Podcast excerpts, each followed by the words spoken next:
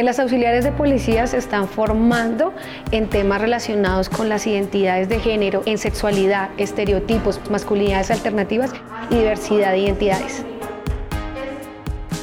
Este seminario de actualización que estamos teniendo nosotros en este momento frente a las violencias basadas en género, eh, lo estamos teniendo con el apoyo de, y la cooperación internacional del Reino Unido, de la Organización Internacional para las Migraciones, con la Dirección también de Seguridad Ciudadana en cabeza de la Inspección General. Al recibir este seminario taller, las auxiliares de policía estarán en la capacidad de poder diferenciar y poder conocer cuáles son las violencias basadas en género, por identificar cuál es el sexo, cuál es la sexualidad, la orientación sexual, la identidad de género, para así poder llegar a prestar un servicio de policía preventivo ante la ciudadanía con un enfoque en derechos humanos y con un enfoque en género.